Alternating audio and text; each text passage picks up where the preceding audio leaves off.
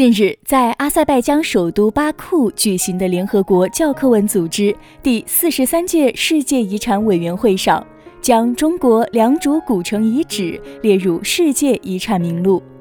在良渚申遗成功的次日，良渚古城遗址公园正式开园迎客。从七月七日开园至今，不到半年的时间里，遗址区已经累计接待游客超过一百万人次。成为长三角区域的新晋网红景点。良渚遗址是实证中华五千多年文明史的圣地，它以发达的稻作农业、精美的玉器、精致的制陶技术、成句子的陶器符号文字资料，以及由墓葬和大型土建工程所反映出的不平等和社会分层等现象。是研究者们认为，它或者已经进入文明社会，已形成文明古国。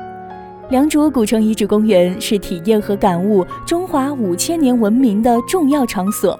良渚古城遗址公园不同于一般的城市公园或主题公园，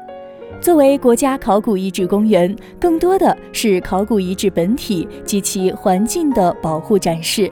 是对文化遗产资源保护、展示、利用的积极探索创新，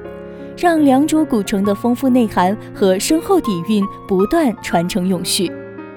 良渚古城遗址申遗成功以来的第一场专场推介会在上海举办，泽国泱泱，运河汤汤，荡漾文明的曙光。远古的炊烟熏出你桃黑从黄，五千年的灯火点亮你繁华时尚。推介会上，一首曲调优美的《良渚曲》把良渚文化演绎得淋漓尽致。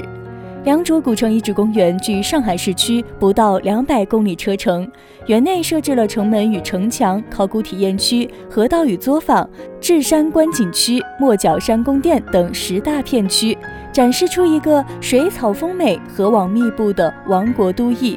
最让人惊喜的是，公园内开设一所鹿苑，供访客们观赏与互动。